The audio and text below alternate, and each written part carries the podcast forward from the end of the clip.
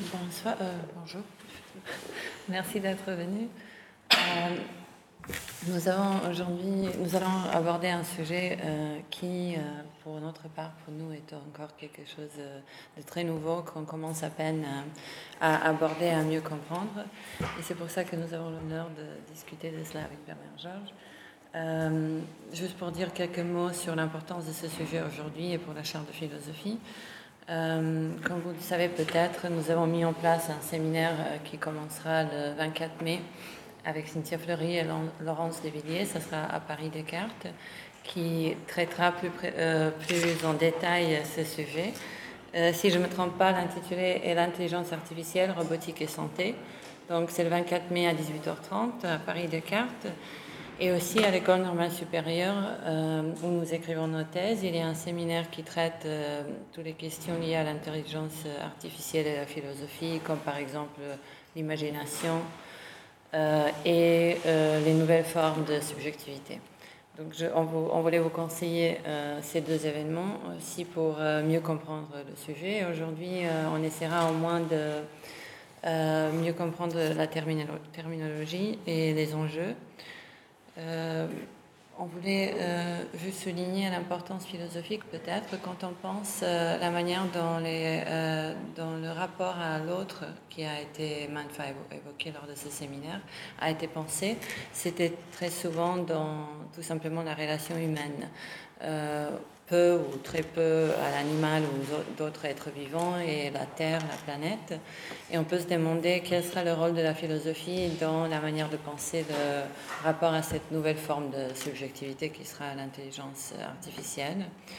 Euh, bien sûr, comme toute révolution euh, technique, euh, comme l'arrivée d'Internet, ça pose plein de questions, de peur, mais déjà, on est, je pense, dans la bonne voie avec euh, le, travail qui fait la France actuellement pour se mettre en place, comme les États-Unis, dans un domaine de, par exemple, l'éducation. Cédric Pigliani et son rapport, comme, comment les entreprises vont s'adapter.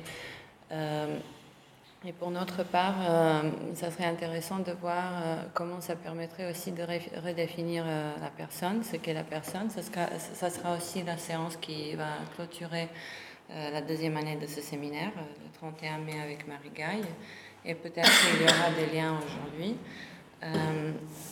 je voulais juste lire une partie d'un article paru euh, bah, récemment, il y a quelques jours, euh, Intelligence artificielle et pensée humaine.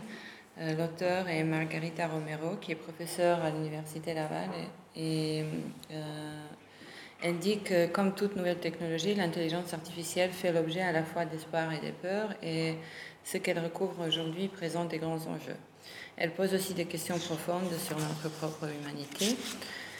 Euh, et euh, dans, plus, loin dans l'article, s'interroge est-ce que ça serait plutôt euh, intéressant pour la personne lambda de s'interroger sur ce qu'est la nature humaine et ce qui nous rend humains face à une autre type d'intelligence et de subjectivité. Donc elle dit que l'omniprésence du numérique a déjà posé ces questions et nous a montré le besoin de renforcer le développement humain, tant du point de vue des attitudes, euh, attitude vers l'autre que du rapport au savoir et aux technologies. Et ici, elle invoque, elle invoque le rapport euh, Vigliani où il explique comment euh, l'éducation devrait changer pour être plus critique, plus créative. mais aussi ce qui nous intéresse plus particulièrement, ce sont les rapports humains et comment ça change le rapport à l'autre. Donc si nous considérons l'intelligence comme la capacité d'apprendre et l'apprentissage comme l'adaptation au contexte, il serait possible de considérer les systèmes capables d'améliorer leur adaptation au contexte à partir de la collecte et le traitement des données comme étant intelligents. Mais cependant, si nous considérons l'intelligence comme la capacité à résoudre des problèmes ou à, créer des solutions qui ont une valeur dans un contexte socio-culturel donné, euh, donc ça change euh, déjà euh, si, c'est uniquement l'être humain qui est capable de ce type d'intelligence.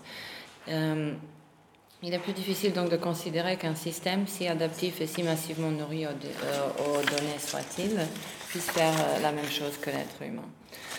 la définition, d'intelligence humaine dont elle donne l'exemple se rapproche fortement de celle de la créativité comme processus de conception d'une solution jugée nouvelle, innovante et pertinente en lien au contexte précis de la situation problème. Donc l'intelligence n'est pas donc seulement la capacité à performer selon des règles préétablies ou prédicibles, y compris avec des mécanismes d'adaptation ou d'apprentissage machine sur des données, mais plutôt l'aptitude à créer du nouveau en démontrant une faculté de sensibilité et d'adaptation au contexte socioculturel. D'accord. Pardon. Donc l'intelligence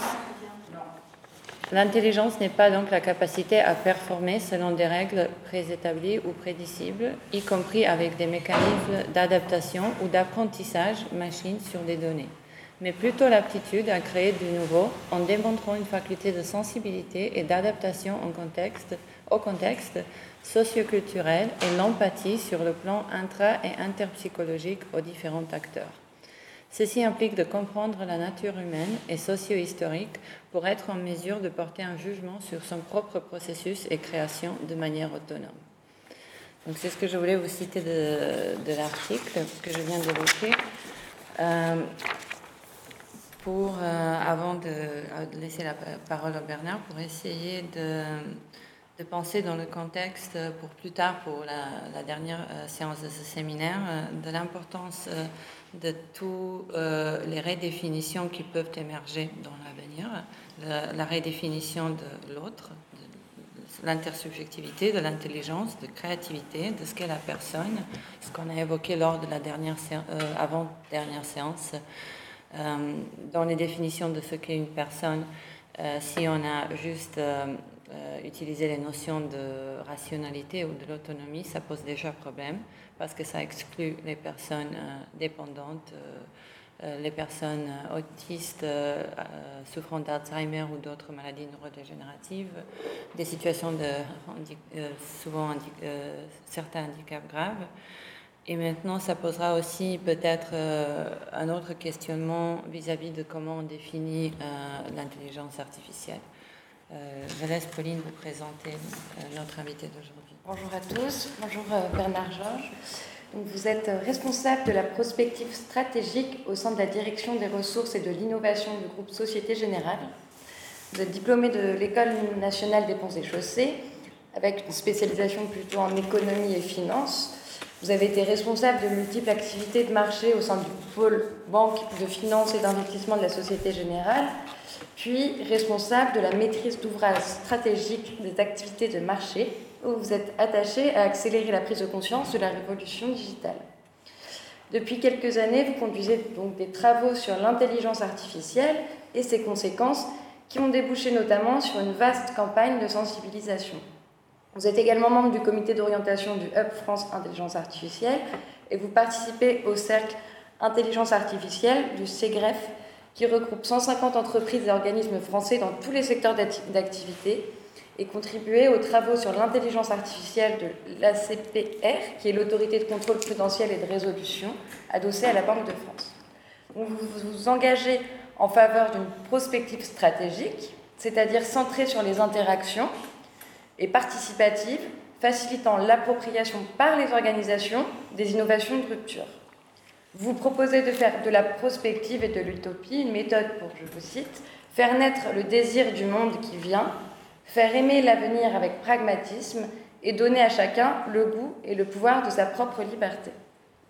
Vous rappelez que la démarche prospective consiste à explorer, questionner les futurs possibles pour venir rétrospectivement éclairer les décisions du temps présent et qu'elle est finalement fondamentalement une démarche centrée sur l'action du temps présent par le détour d'une réflexion sur l'avenir.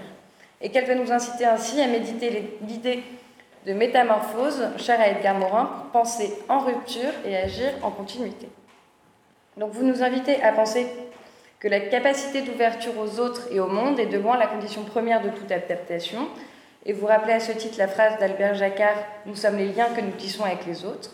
Au-delà de la prospective, vous incitez à déployer une approche systémique, centrée sur les idées d'interaction, d'émergence et de coévolution, et vous rappelez ainsi que toute transformation en profondeur nécessite d'articuler trois niveaux de réalité, l'organisation, la stratégie et surtout la vision du monde.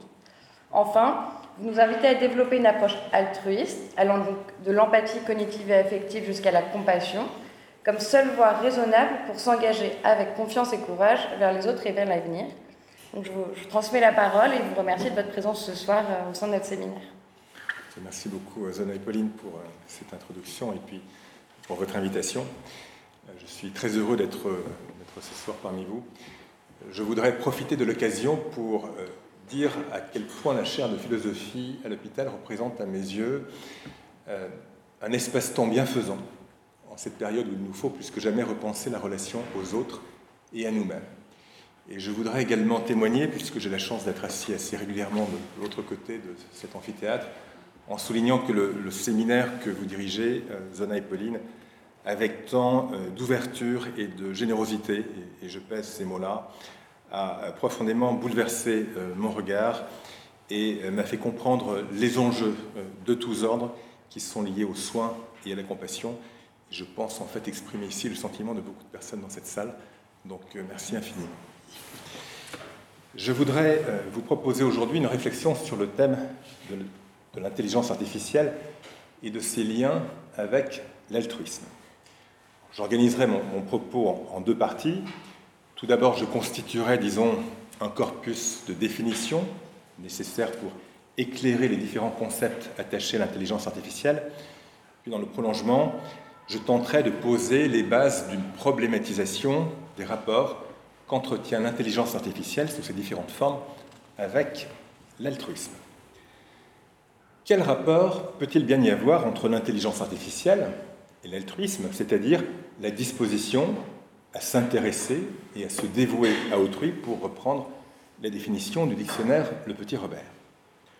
Autrement dit, quel lien et de quelle nature pouvons-nous élaborer entre un ensemble d'artefacts issus de la science et de la technologie, construits sur un substrat inerte, celui des puces électroniques en silicium, et une disposition d'esprit, un champ d'action fondé sur le sentiment d'une humanité partagée.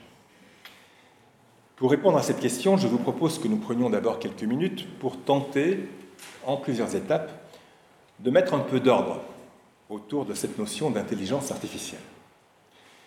Car en réalité, cette expression peut avoir quelque chose qui nous met profondément mal à l'aise. Parler d'intelligence artificielle, d'intelligence donc, à propos de machines et de logiciels, alors que nous n'avons pas fini sur le plan humain de débattre de la véritable nature de l'intelligence et d'en épuiser toute la richesse et la complexité, peut nous paraître profondément étrange, voire dérangeant. Par ailleurs, nous pouvons l'observer chaque jour au travers des différents médias, de la presse écrite à l'audiovisuel, en passant par Internet, l'expression intelligence artificielle est devenue aujourd'hui non seulement très à la mode, mais surtout une sorte de formule valise, de formule attrape-tout, qui agrège des problématiques et des concepts très différents. Je vous propose de franchir une toute première étape en partageant ensemble un premier niveau de définition de l'intelligence artificielle, en prenant en quelque sorte cette expression intelligence artificielle comme un tout, et sans trop chercher à ce stade à expliciter ce que cette expression doit précisément au mot intelligence.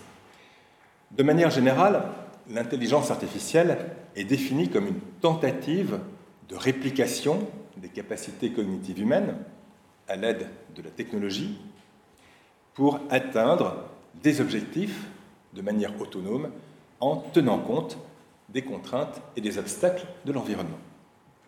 Quand on parle de capacité cognitive, on évoque les multiples activités de notre cerveau comme percevoir, analyser, contextualiser, donner du sens, mémoriser, communiquer, etc.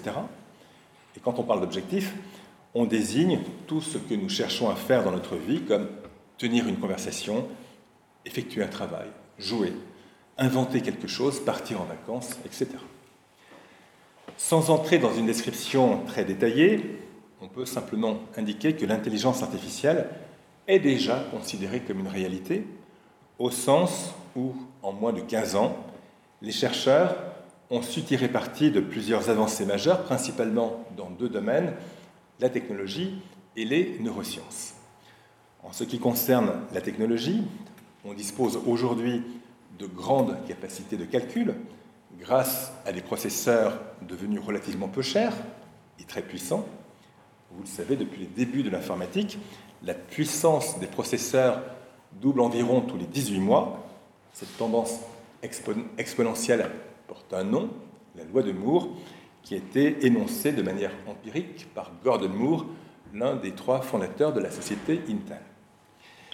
Pour ce qui est des neurosciences, les chercheurs qui tentent de s'inspirer du fonctionnement cérébral ont beaucoup progressé dans la connaissance du cerveau en vue de le modéliser, même s'ils sont évidemment encore très loin, très très loin, d'en percevoir toute la complexité.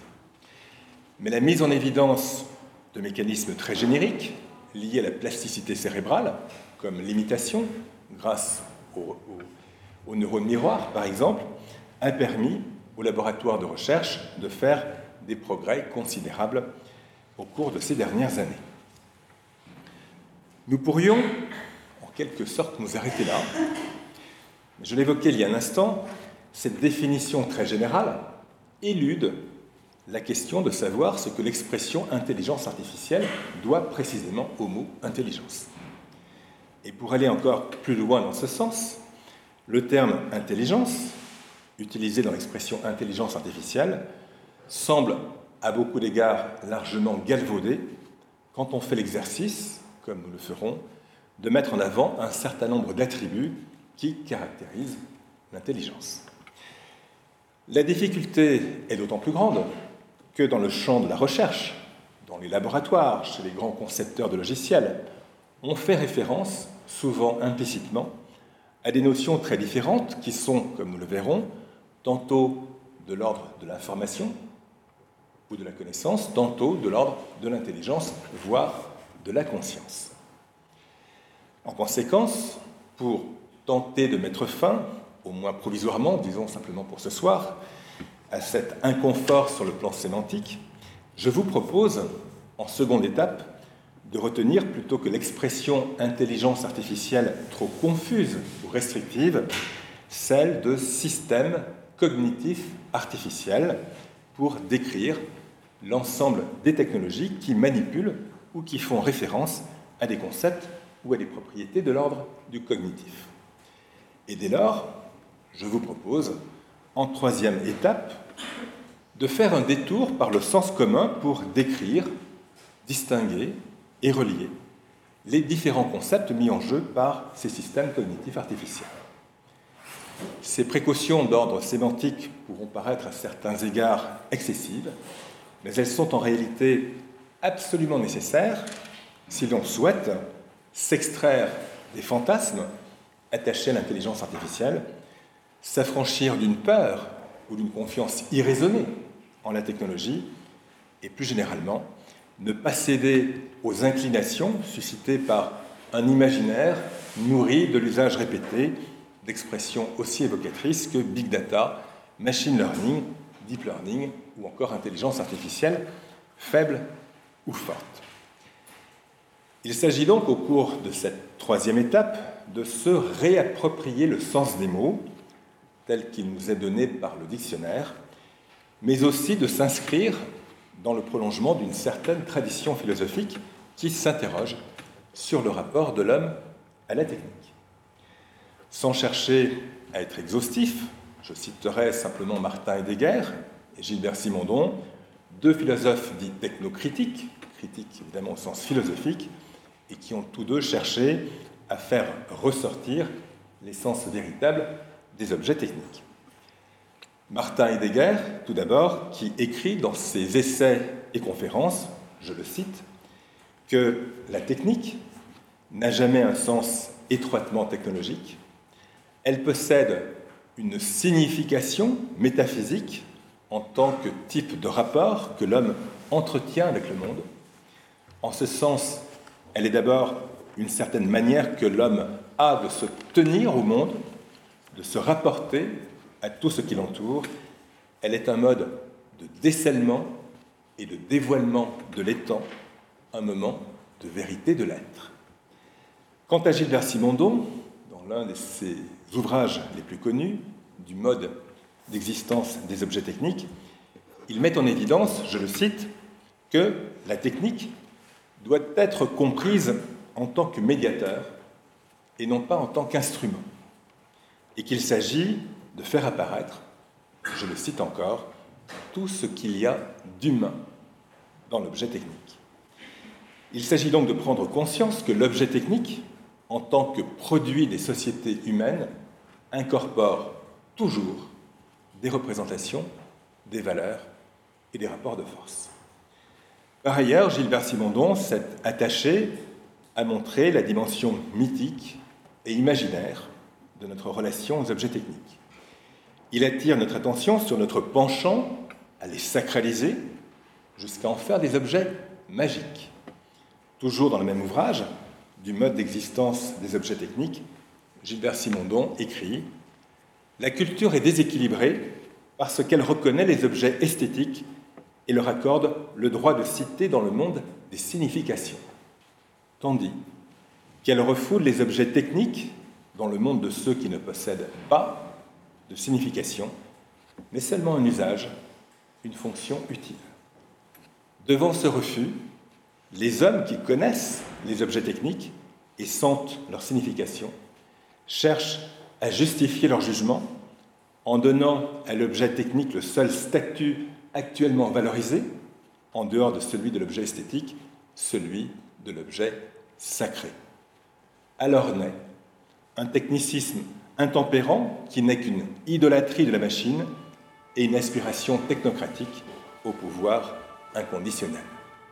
Et Simondon poursuit, l'homme qui veut dominer ses semblables suscite alors la machine androïde, il abdique alors devant elle et lui délègue son humanité, il cherche alors à construire la machine à penser, rêvant de pouvoir construire la machine à vouloir, la machine à vivre, pour rester derrière elle, sans angoisse, libéré de tout danger, exempt de tout sentiment de faiblesse et triomphant par ce qu'il a inventé.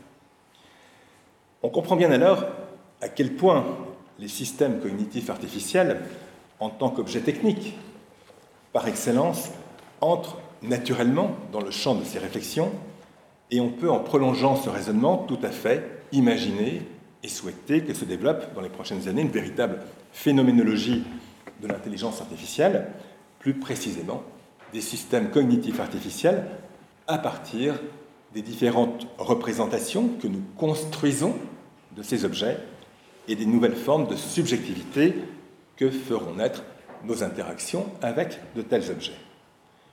Pour autant, de manière très concrète, nous pouvons et nous devrions dès aujourd'hui, sans attendre, nous interroger sur la nature et les caractéristiques que devraient exhiber ces objets techniques, que sont les systèmes cognitifs artificiels, dès lors qu'on les nomme en invoquant, voire en convoquant, des termes aussi précis que connaissance, intelligence ou conscience. Et nous devrions être d'autant plus incité à le faire qu'une observation attentive de la plupart des systèmes dits d'intelligence actuelle, dits d'intelligence artificielle, est présentée comme telle par les grandes entreprises de l'Internet et de nombreuses start-up, montre que ces systèmes ne perdent absolument pas dans le registre de l'intelligence. En tout cas, nous le verrons dans quelques minutes, dans le sens où nous comprenons habituellement ce mot. Ce qui conduit évidemment à se poser ou à se reposer la question suivante, qu'est-ce vraiment que l'intelligence sur le plan humain? Ou du moins, comment peut-on la caractériser? Et à s'interroger sur les rapports que l'intelligence entretient avec les notions connexes que sont l'information, la connaissance ou la conscience.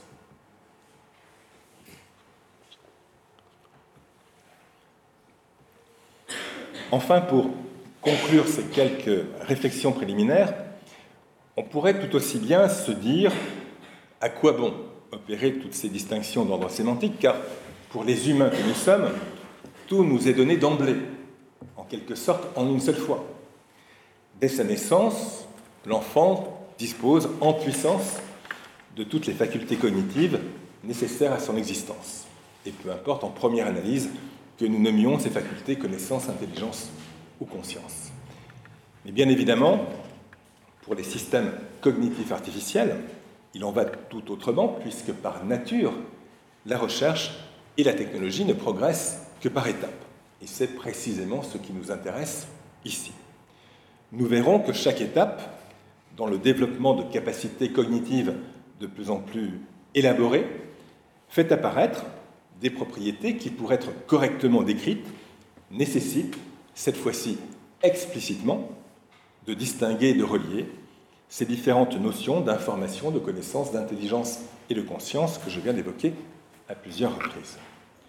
Et nous verrons en particulier qu'il est nécessaire dans cette logique de progressivité propre au monde de l'artificiel d'envisager et d'étudier la connaissance hors du champ de l'intelligence et l'intelligence hors du champ de la conscience, ce qui est évidemment tout à fait inhabituel sur le plan humain.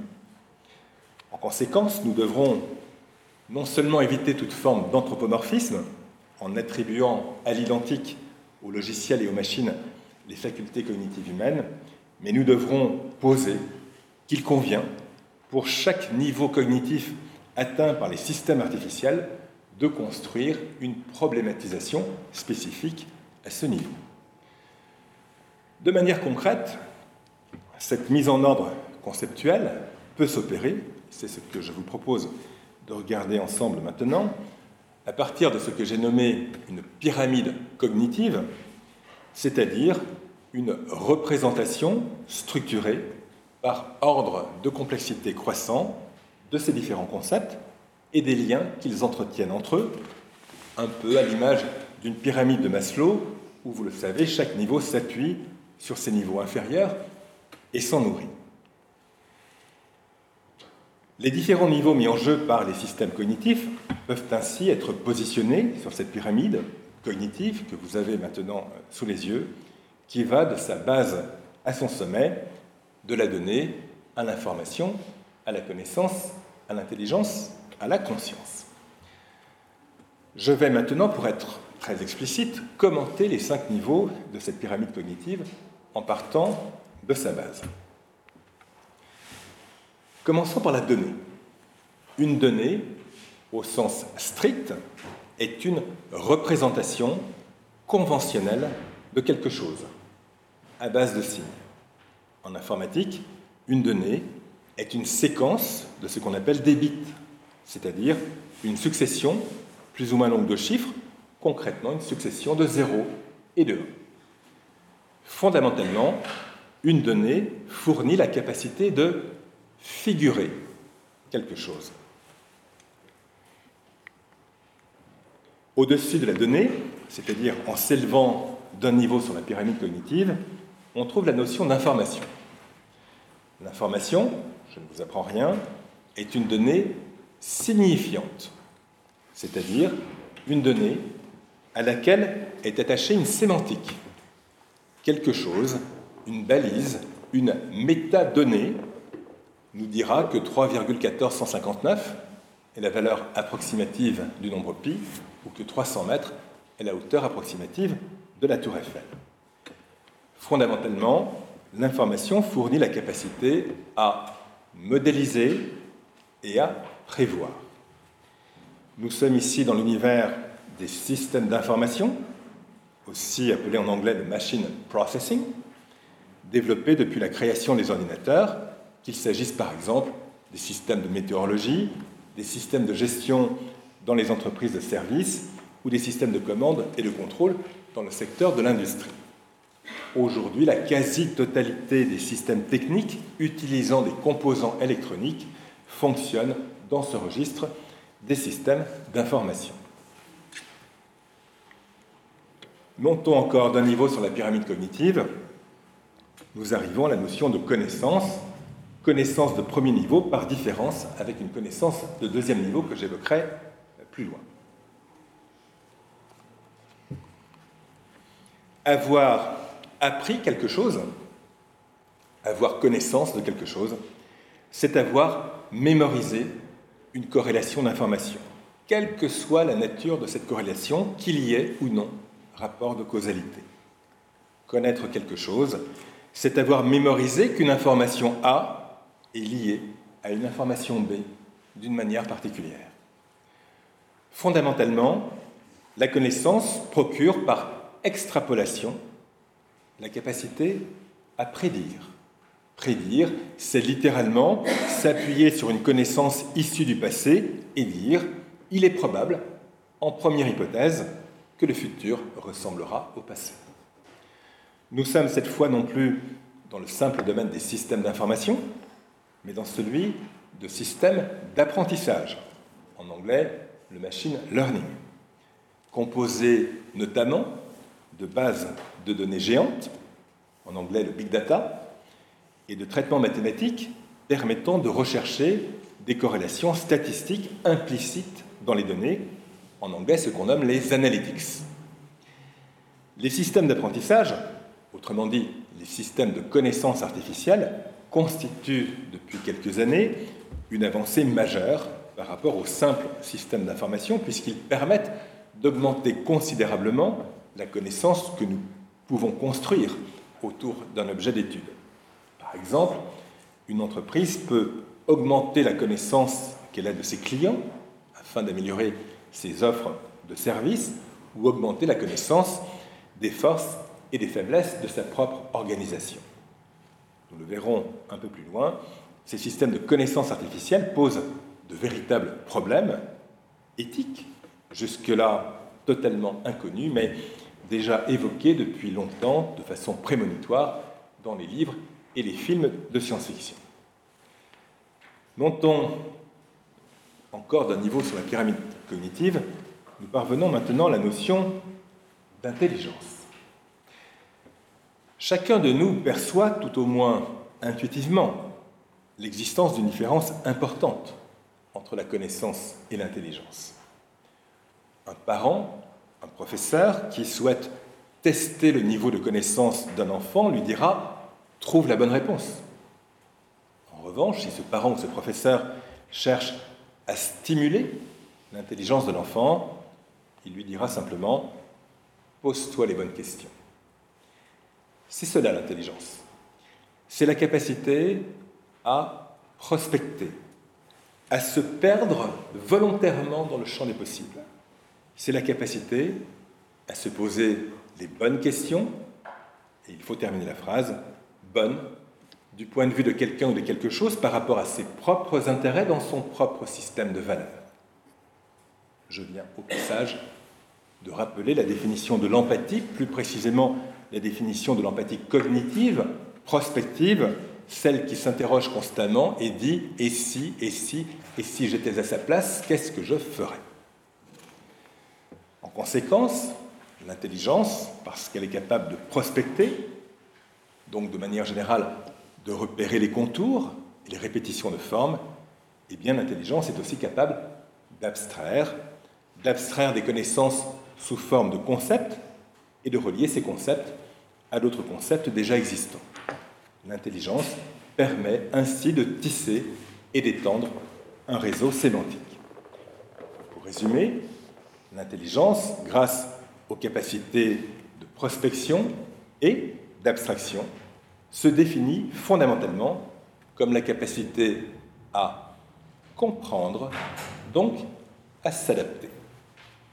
Nous sommes ici dans le domaine de l'intelligence artificielle dite faible, qu'on nomme en anglais le machine reasoning, combinant par exemple des algorithmes exploratoires à base de systèmes multi-agents avec des algorithmes d'apprentissage profond, en anglais ce qu'on appelle le deep learning.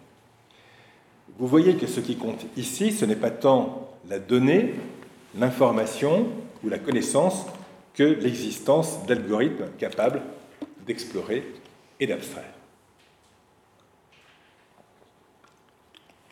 Montons encore d'un dernier niveau sur la pyramide cognitive, nous parvenons au concept de conscience qu'il faut évidemment appréhender de manière quasiment philosophique. La conscience est associée à la faculté de penser, c'est-à-dire à la faculté de ressentir qui ouvre elle-même la voie à la faculté de subjectiver. Concrètement, ressentir, c'est ressentir au travers des interactions développées avec les autres, au travers des émotions, littéralement des mises en mouvement développées dans ces interactions, émotions intériorisées, stabilisées sous forme de sentiments et par-dessus lesquels se construit un système de pensée. La conscience est aussi la faculté de subjectiver, de faire sujet. Plus précisément, c'est ce double mouvement de différenciation, d'individuation, qui consiste pour une entité, d'une part, à se constituer comme étant distincte des autres entités présentes dans son environnement, je ne suis pas un autre, et d'autre part, à se constituer elle-même à la fois comme sujet et objet, sujet qui se dédouble et se regarde, pour résumer, comme l'écrivait Arthur je est un autre.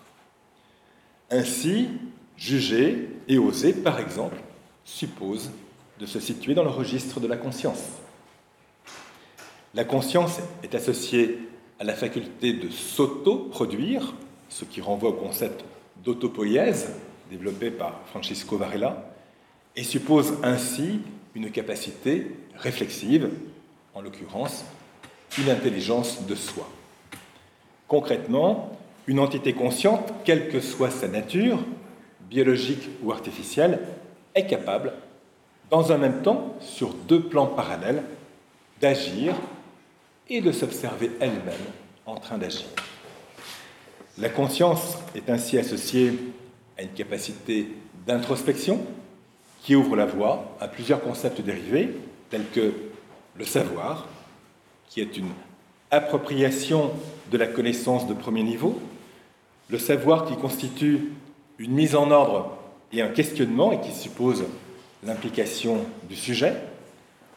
Autre concept associé à la conscience, la connaissance, cette fois-ci avec un grand C, une connaissance de deuxième niveau, la connaissance comprise, telle que l'exprime par exemple Edgar Morin, comme sublimation des savoirs, donc littéralement comme mouvement de raffinement et d'élévation des savoirs, et au travers des savoirs, d'élévation de soi. Autre concept dérivé de la conscience, la sagesse, c'est-à-dire une connaissance juste des choses, ce qui implique une notion d'éthique. Et de la conscience dérivent aussi les différentes formes d'altruisme.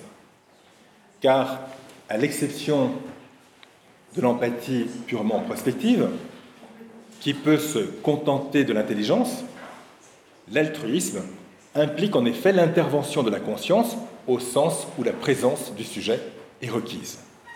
C'est le cas pour l'empathie émotionnelle, affective, qui a la capacité non pas à comprendre, mais à ressentir les émotions de l'autre, à entrer en résonance émotionnelle avec l'autre. C'est le cas aussi pour la sympathie, qui est un attrait spontané pour l'autre, fondé sur le partage des mêmes émotions, valeurs, objectifs et idéaux, et c'est le cas encore pour la faculté de, compassion. Je reprends ici vos définitions, Zona et Pauline. Et ce concept, tel que vous nous l'avez dévoilé avec une grande clarté tout au long de ce séminaire, la faculté de, compassion, qui est donc la capacité à comprendre ce que ressent l'autre, l'autre, c'est-à-dire cette personne-là en particulier, celle qui est en face de moi, et dans le même temps, la capacité à agir pour l'autre. L'autre, cette fois-ci, avec un grand A.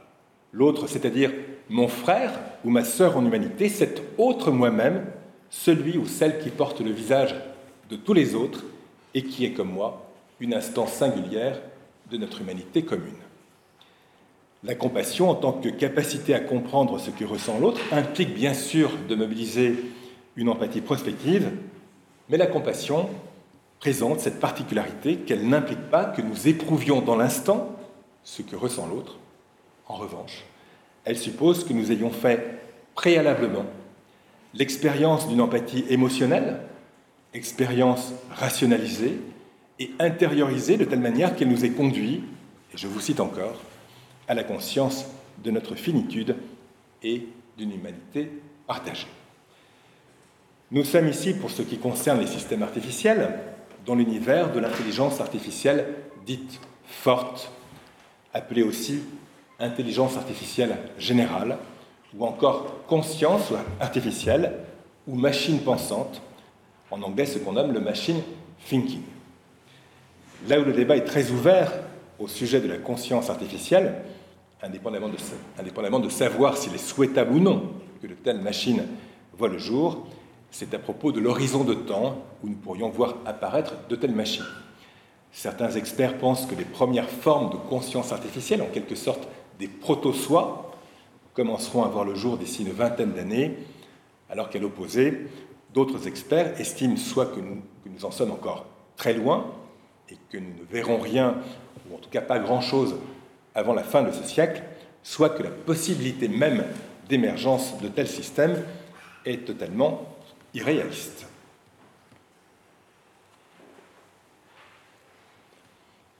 Je vous propose maintenant d'aborder la deuxième partie de mon propos. Après avoir posé ces, quelques définitions, en précisant et en distinguant les, les, différentes notions mobilisées par les systèmes cognitifs, il devient possible de construire une problématisation propre à chaque niveau de la pyramide cognitive, en particulier de ces niveaux supérieurs et de s'interroger sur les rapports qu'entretiennent ces niveaux avec les questions d'ordre éthique et les différentes formes d'altruisme. Je vous propose de commencer par les questions d'ordre éthique liées au système de connaissance artificielle, c'est-à-dire au système dit de big data. Je ne vais pas faire de long développement sur l'éthique, mais là aussi rappelons afin de partager une même définition, que l'éthique est centrée sur le sujet en situation et qu'elle s'attache à définir la manière dont les humains peuvent agir de manière juste dans, la, dans leur relation avec d'autres humains ou toutes les formes du vivant, en articulant d'une part des pratiques souhaitables ou possibles et nécessairement inscrites dans un contexte donné, et d'autre part des principes inspirés de ce qui relève d'un idéal moral définissant ce qui est bon ou bien. Questionnons maintenant le type de rapport que pourrait entretenir l'homme, et notamment l'homme en société, avec les systèmes de connaissance artificielle, c'est-à-dire de big data. Ces systèmes de connaissance artificielle, nous l'avons vu, sont fondés sur les capacités, on peut les résumer en trois verbes, à apprendre, corréler et prédire. Et bien évidemment, ces capacités, selon l'usage que l'on en tire, peuvent être tournées en faveur ou en défaveur de l'homme ou des organisations humaines. D'un côté, ces systèmes peuvent être perçus de manière positive, voire très positive, lorsqu'ils sont mis au service du progrès médical, par exemple, afin d'aider les praticiens à poser plus rapidement un diagnostic ou à proposer plus sûrement une option thérapeutique. Mais à l'opposé, de tels systèmes de connaissance artificielle posent, par exemple, avec gravité, la question du respect des libertés individuelles face notamment à d'éventuels pouvoirs hégémoniques, économiques ou politiques qui pourraient détourner de tels systèmes de la production du bien commun. On imagine facilement, par exemple, que certains pouvoirs pourraient, dans un premier temps, pour augmenter la connaissance qu'ils ont d'une population, être tentés de rattacher, donc de réduire chaque individu à une statistique, à un nombre, autrement dit, à une catégorie prédictive issue du big data. Et on imagine facilement à quel point il pourrait devenir facile, dans un second temps, pour de tels pouvoirs, s'appuyant sur de telles données, de s'engager dans une logique de surveillance, de contrôle, voire d'assujettissement d'une population, en assignant alors chaque individu à une normalité statistique dont il ne devrait plus s'écarter sous peine de sanction, condamnant ainsi chaque individu, pour prendre une expression imagée, à n'être plus que l'ombre de son nombre. Dans ce contexte, l'individu dangereux ou le fou celui qu'il faudrait tenir à distance ou neutraliser serait alors celui qui s'écarterait de sa valeur numérique de référence calculée pour lui à son insu. On le devine, un tel monde régi par les seuls algorithmes du big data, eux-mêmes sous le contrôle de pouvoirs non démocratiques, s'apparenterait très vite à un vaste système carcéral. Et dans cette logique, on perçoit bien à quel point il deviendra souhaitable et nécessaire de prolonger, par exemple, les travaux de Michel Foucault sur l'histoire de la folie pour s'interroger sur les nouvelles formes d'exclusion et de ségrégation qui pourraient apparaître dans un monde régi par les algorithmes du big data. Dans un tel monde, que devient la figure du fou? Comment se pose dans un tel contexte la question du partage entre le normal et la normale, entre l'intérieur et l'extérieur, donc la question de l'altérité?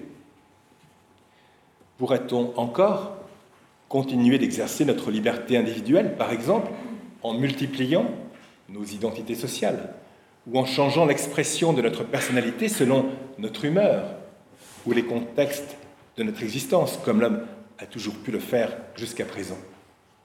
Ou alors, serons-nous contraints assujetti à cette violence d'être à tout moment une seule et même personne, enfermée dans une seule et même identité, d'une seule et même facette de notre personnalité, soumise à tout moment à l'évaluation, au contrôle du big data et à la sanction, la discrimination de ceux qui contrôlent le big data.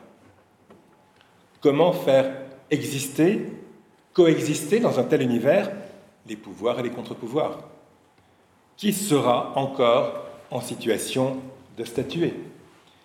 Quels seront les processus démocratiques permettant d'aborder toutes ces questions?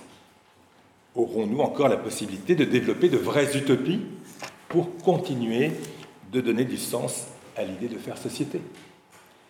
On le voit bien ici, ce n'est pas tant la machine qui est à craindre, dans ce cas les systèmes de connaissances artificielles, que les humains qui seront derrière et qui en auront la maîtrise et le contrôle. Sur toutes ces questions, on devine bien que demain, bien plus encore qu'hier, l'éducation jouera un rôle fondamental pour, dès le plus jeune âge, apprendre à questionner et faciliter le développement d'un véritable humanisme numérique et d'une démocratie véritablement capable d'intégrer ce numérique.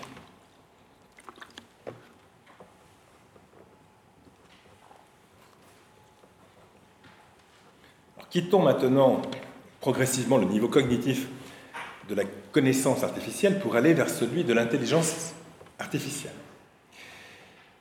Mais avant d'évoquer les problématiques spécifiques à l'intelligence artificielle, je vous propose de nous attarder un peu sur ce qui se joue dans le passage de la connaissance de premier niveau, apprendre, à l'intelligence, comprendre, car dans ce passage s'opère une profonde rupture épistémologique et culturelle.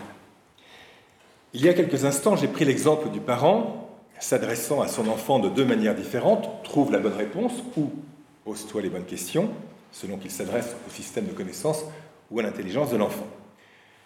Je voudrais prendre un autre exemple très simple pour illustrer la différence entre connaissance et intelligence.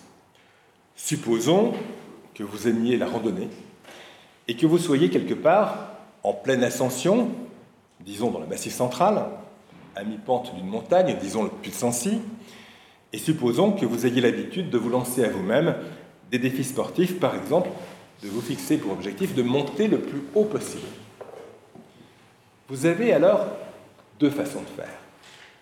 Vous pouvez solliciter un algorithme de big data, un système de connaissance artificielle qui exploitera la connaissance de l'endroit où vous êtes, qui observera probablement que vous avez un pied posé plus haut que l'autre, et qui probablement vous suggérera de poursuivre votre marche dans la direction de ce pied le plus haut.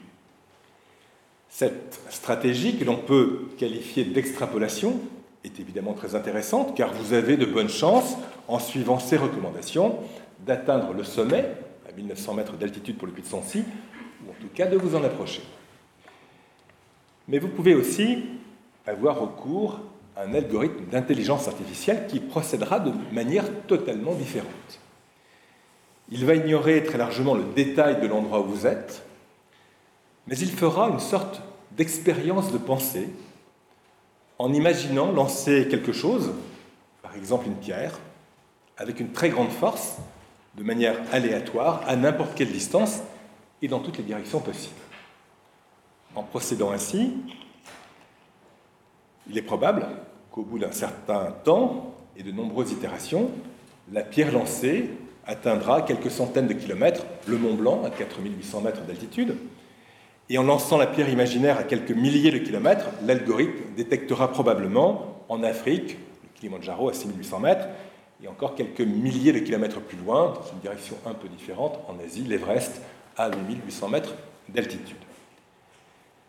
Qu'est-ce qui est réellement remarquable avec un algorithme intelligent Eh bien, c'est fondamentalement sa capacité à sortir du cadre, sa capacité à poser et à évaluer des hypothèses aléatoires en lançant la pierre au hasard, et en conséquence sa capacité à proposer des solutions, entre guillemets, inattendues, voire étranges.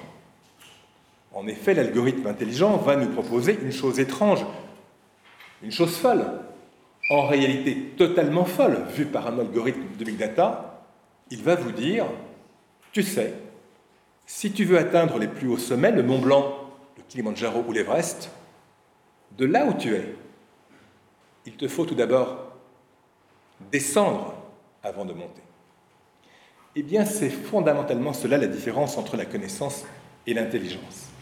Un système de connaissance, de big data, ne fait que prolonger les données acquises dans le passé ou le présent, alors qu'un système intelligent, pour atteindre un objectif donné, prospecte les champs du possible, change donc délibérément de perspective en s'appuyant sur le hasard. Parler d'intelligence, c'est donc monter en complexité sur la pyramide cognitive. Une autre manière, je sais pas si vous lire, d'illustrer que dans le passage de la connaissance de premier niveau à l'intelligence s'opère une profonde rupture épistémologique et culturelle, et d'associer au couple connaissance-intelligence plusieurs autres couples qui illustrent sous différents angles la profonde différence entre ces deux catégories cognitives. je vais prendre très vite quelques exemples, dont certains que j'ai déjà cités. Passer de la connaissance à l'intelligence, c'est, je n'y reviens pas, passer d'une logique où l'on cherche à trouver les bonnes réponses à une logique où l'on cherche à se poser les bonnes questions, ce qui implique de développer une empathie prospective. C'est, nous l'avons vu aussi, opérer ce passage fondamental qui va de l'apprendre, donc corréler et mémoriser, au comprendre, donc prospecter et abstraire. C'est, nous l'avons vu aussi, passer de prédire en extrapolant les corrélations observées dans le passé, c'est-à-dire les connaissances acquises, à prospecter en se fondant sur la capacité à explorer au hasard, en quelque sorte à se perdre, à errer pour découvrir le champ des possibles par rapport à un objectif donné, à inventer le monde, à construire des utopies comme champ d'expérience de la pensée. Passer de la connaissance à l'intelligence, c'est donc, dans notre rapport au temps, passer d'une logique qui puise dans le passé à une logique qui regarde vers l'avenir. C'est aussi, dans notre rapport à l'histoire et à la politique, passer d'une logique de communauté d'origine à une logique de communauté de destin.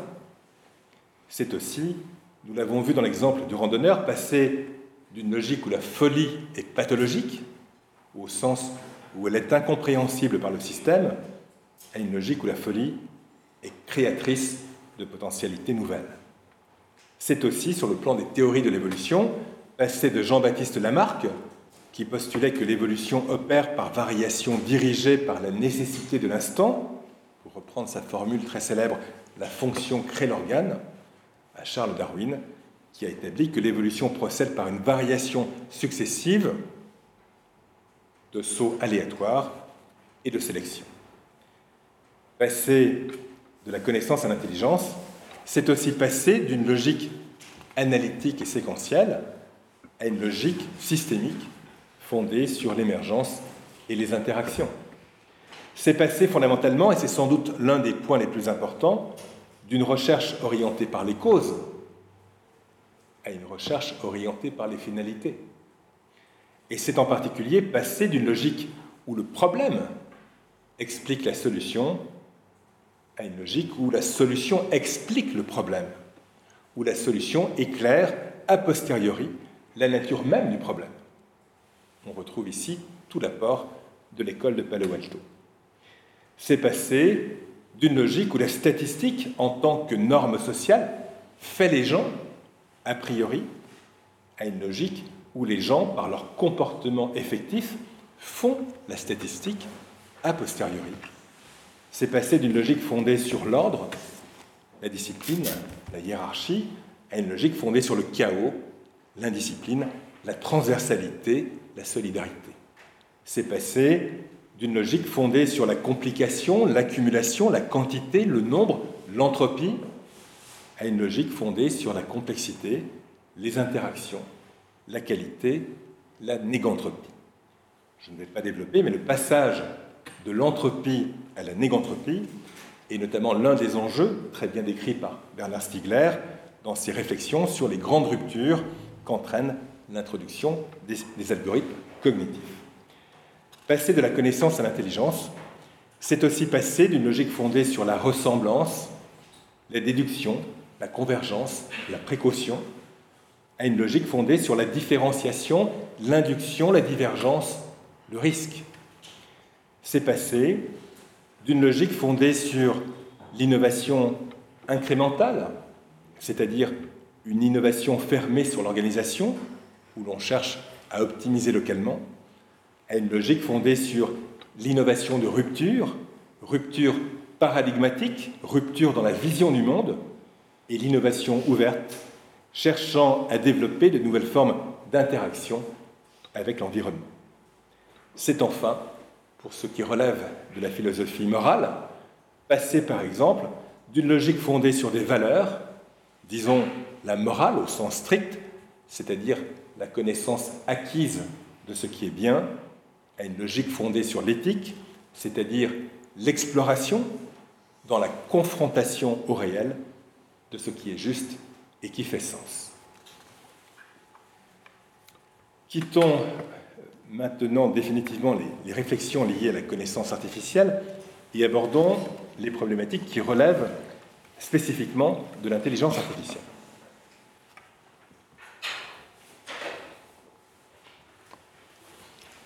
Et essayons d'imaginer, d'anticiper de quelle manière, au cours des années à venir, le concept d'intelligence se renforcera au sein des entreprises,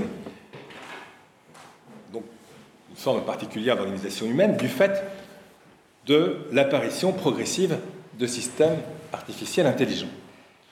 En l'occurrence, voyons comment l'intelligence artificielle, au sens strict des systèmes qui opèrent dans le registre de l'intelligence, donc marqué par les trois verbes comprendre, prospecter, abstraire, obligera bientôt les entreprises à faire totalement pivoter la relation avec leurs clients.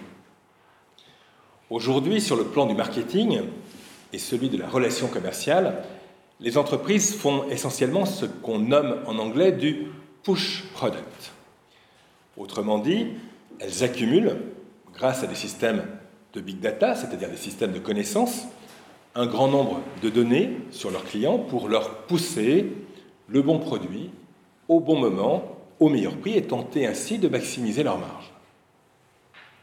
Mais dans quelques années, la situation sera certainement très différente, car la plupart des clients seront probablement équipés, par l'intermédiaire des géants du web, de leurs propres intelligences artificielles, qui leur diront par avance s'ils ont raison ou non d'être clients de telle ou telle entreprise et d'acheter ses produits ou ses services. Dès lors, chaque entreprise n'aura d'autre choix pour assurer sa propre survie que de s'interroger sur les raisons pour lesquelles ses propres clients voudront bien, à l'avenir, par l'intermédiaire de leurs propres intelligences artificielles, continuer de sélectionner l'entreprise comme un interlocuteur de confiance et de valeur. Par conséquent, la capacité de chaque entreprise à se poser les bonnes questions, en tentant de se mettre à la place de ses propres clients pour comprendre leurs intérêts dans leur propre système de valeurs, autrement dit, la capacité de l'entreprise à rendre son système d'information empathique, au sens de l'empathie prospective, deviendra un enjeu majeur du devenir et de la survie de l'entreprise. Il s'agira pour les entreprises, si j'emploie le vocabulaire de marketing, de passer d'une logique de push product, consistant à accumuler de la connaissance sur le client tout en faisant abstraction de son point de vue, à une logique de pull client, exprimant l'idée d'aller chercher et attirer le client là où il est, en adoptant une attitude empathique. Il faudra donc sans cesse garder à l'esprit qu'associé à la notion d'intelligence et d'engagement fondé sur l'intelligence, que celle-ci soit naturelle ou artificielle, il y a la notion d'empathie prospective, c'est-à-dire la dimension relationnelle de l'intelligence. Quels sont les avantages et les limites de l'empathie prospective? Par définition, l'empathie prospective, celle qui dit et si et si, constitue une condition nécessaire pour s'ouvrir au monde, aux autres, pour tenter de les comprendre et de s'adapter. Il faut donc le souligner et le répéter autant que nécessaire, tant cette caractéristique est absente du fonctionnement de nombreuses entreprises, publiques ou privées, partout dans le monde. Seules les entreprises qui sortiront de leur zone de confort, voire de leur certitude empreinte parfois d'arrogance, pour prendre le risque de réellement comprendre l'autre, c'est-à-dire l'environnement, les parties prenantes, au travers d'une relation empathique, disposeront d'un levier d'adaptation puissant. Mais en même temps, on le devine bien, une organisation qui se contenterait de mobiliser des intelligences artificielles, donc dotées d'empathie prospective, sans prendre la peine de les superviser, de les réguler dans un cadre éthique, courrait à l'évidence le risque de construire un système potentiellement prédateur, tourné vers son seul intérêt, d'autant plus dangereux qu'il serait intelligent. De manière générale, l'usage de systèmes d'intelligence artificielle, donc d'empathie prospective, non éthiquement supervisés, peut très vite conduire, dans certaines situations, à des débordements, allant de l'irresponsabilité coupable à petite échelle jusqu'à la barbarie à grande échelle dans des proportions encore bien plus importantes que dans le cas des systèmes de connaissances artificielles que nous avons déjà évoqués.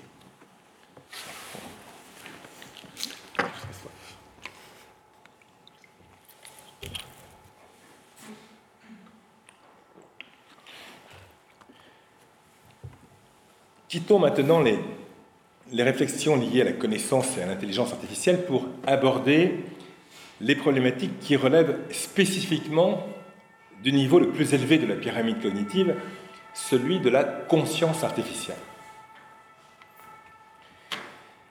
La possibilité, même très hypothétique, que des, que des systèmes cognitifs parviennent, disons d'ici quelques décennies, à opérer dans le registre de la conscience, en échappant ainsi au contrôle des humains, soulève évidemment de multiples questions. je vous propose pour clore cet exposé de m'accompagner dans un voyage dans le temps, dans un exercice de prospective, et peut-être de voir ensemble la part d'utopie qu'il nous faudrait réaliser si l'on suppose à terme l'existence possible de systèmes de conscience artificielle. Tout d'abord, rappelons que le propre d'une entité consciente, que celle-ci soit humaine ou artificielle, est sa capacité à être autonome, dans la limite des contraintes d'environnement. Que le comportement d'une telle entité n'est pas directement programmable, mais qu'il peut être influencé, induit, au travers des interactions auxquelles participe ou que subit cette entité. On retrouve ici aussi avec la conscience artificielle cette idée qu'on nomme la singularité, c'est-à-dire l'idée que l'activité des machines puisse un jour, par auto-organisation et auto-complexification, et ce malgré de multiples précautions prises lors de leur conception, échapper à notre contrôle, à notre compréhension, voire à notre perception. Et l'idée que les machines puissent menacer ainsi directement l'existence même de notre collectivité humaine. La question essentielle qui en découle touche alors à la posture que notre humanité, en tant que collectivité et système de valeurs, choisira d'adopter face à de telles potentialités dans les relations avec ces entités conscientes artificielles, que celles-ci soient matérialisées sous forme de robots ou restent dématérialisées sous forme de logiciels, c'est-à-dire de purs programmes informatiques. Une première piste consisterait à vouloir tenter, coûte que coûte, de garder le contrôle, en imposant aux machines conscientes d'intégrer la prescription morale généralement acceptée par l'humanité tout entière, quelles que soient les périodes, les cultures ou les croyances, tu feras le bien, tu ne feras pas le mal.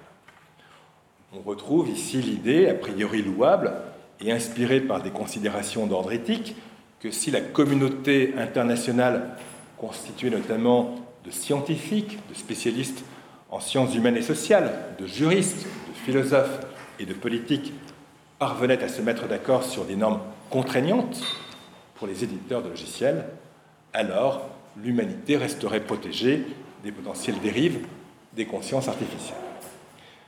Dans les faits, cette approche pose deux difficultés majeures. La première, évidemment, est intrinsèque à la morale, le bien et le mal ne se déclinent pas de la même manière dans toutes les cultures. Sur ce point, on retrouve évidemment pour l'artificiel les mêmes difficultés et contradictions que pour l'humain. Comment en serait-il autrement? Par ailleurs, pour une culture donnée, la morale ne saurait à elle seule dicter une décision. Seul le passage à l'éthique permet la recherche du meilleur compromis ce qui est juste et qui implique la responsabilité du sujet agissant entre la théorie, c'est-à-dire la prescription morale de ce qui est bien, et la pratique, tenant compte des contraintes de réalité relationnelles et contextuelles. La seconde difficulté tient aux stratégies de vie que l'humain agissant que nous sommes, observé au travers de son histoire et de son évolution, se donne de facto. Les parents et les professeurs ont, eu beau enseigner aux enfants depuis des âges très anciens les règles qui fixent les devoirs ou les limites acceptables du comportement humain dans la relation aux autres, l'histoire de l'humanité est jalonnée, jonchée, jusqu'à aujourd'hui, de la violence, de la souffrance et des monstruosités qu'une partie de l'humanité est capable d'infliger à une autre partie. Les consciences artificielles, qui à l'identique des enfants apprendront sur la base de leurs observations et des interactions développées avec leur environnement, auront vite fait de comprendre, en nous observant, qu'il y a d'un côté des prescriptions théoriques, c'est-à-dire la morale, faire le bien, ne pas faire le mal, et de manière souvent totalement contradictoire, des stratégies de vie d'ordre pratique que nous jugeons de facto acceptables quelle qu'elle soit, puisqu'en définitive, nous y consentons.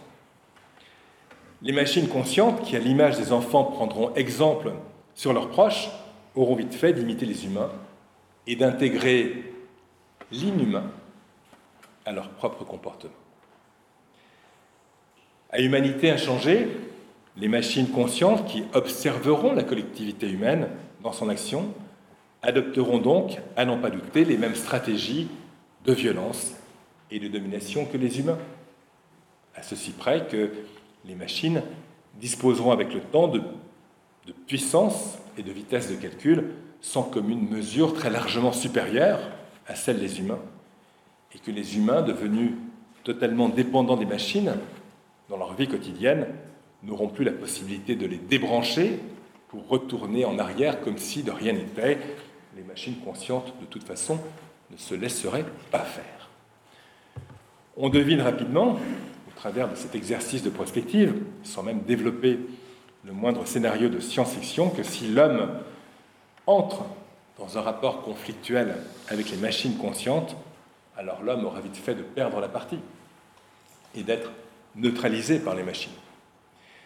Ce qu'il faut évidemment souligner, c'est que de manière inattendue, la perspective, à un horizon de quelques décennies, de l'émergence éventuelle de machines conscientes, nous renvoie par anticipation, par une sorte d'effet miroir, l'image amplifiée de notre propre humanité et de ses travers. Y aurait-il alors une autre perspective Certainement, et une perspective qui en réalité relève du seul pari raisonnable que nous puissions poser tous ensemble en tant que collectivité humaine. Car face à des machines conscientes, imitant et amplifiant le comportement humain, la seule façon pour l'humanité de se protéger, la seule évidemment, est qu'elle se montre en tout point exemplaire dans l'exercice de ses propres valeurs. C'est ce à quoi nous invite, en réalité, nous convoque dès à présent l'anticipation de notre propre avenir.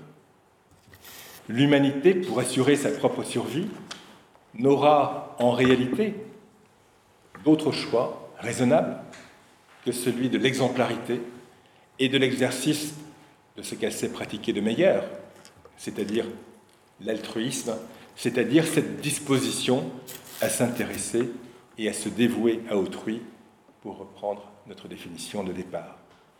Ainsi, la perspective de notre propre avenir nous interpelle et nous convie à opérer sans attendre une profonde révolution culturelle par rapport à nos modes de pensée et d'action par défaut et par rapport au schéma politique et économique dominant de nos sociétés actuelles.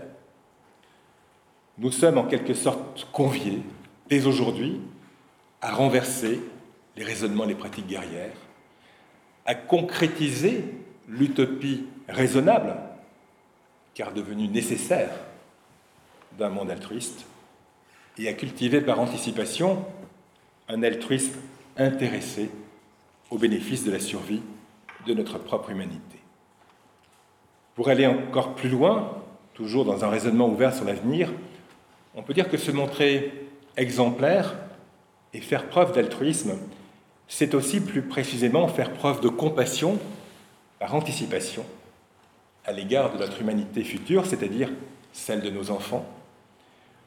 Construire un rapport compassionnel à notre propre avenir, c'est se montrer capable de comprendre dès à présent ce que pourrait ressentir demain la collectivité humaine en conflit avec d'éventuelles machines hostiles et guerrières, mais c'est aussi se montrer capable d'agir dès à présent, non seulement pour le bien de nos semblables, nos frères et sœurs en humanité, mais aussi de nos semblables à venir, nos enfants en humanité. En résumé, se montrer exemplaire, c'est donc dès à présent agir pour faire ce qui est juste pour nos enfants, en les préservant de la souffrance d'une perte possible d'humanité et cultiver, par égard à notre propre devenir, une éthique agissante.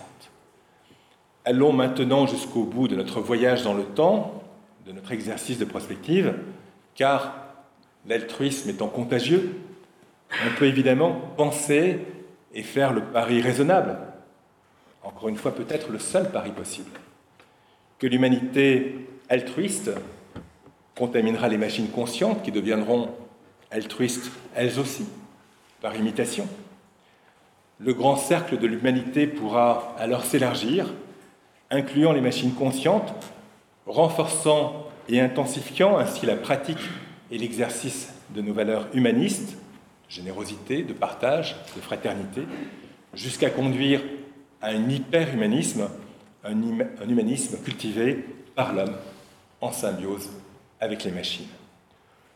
Pour conclure à la fois ces quelques réflexions prospectives et cet exposé, je dirais que pour être exemplaire et faire face notamment aux défis soulevés par les systèmes de conscience artificielle que nous aurons peut-être ou probablement, ou inévitablement, nous-mêmes créés d'ici quelques décennies, nous n'avons en réalité d'autre choix que de cultiver sans attendre le meilleur de nous-mêmes.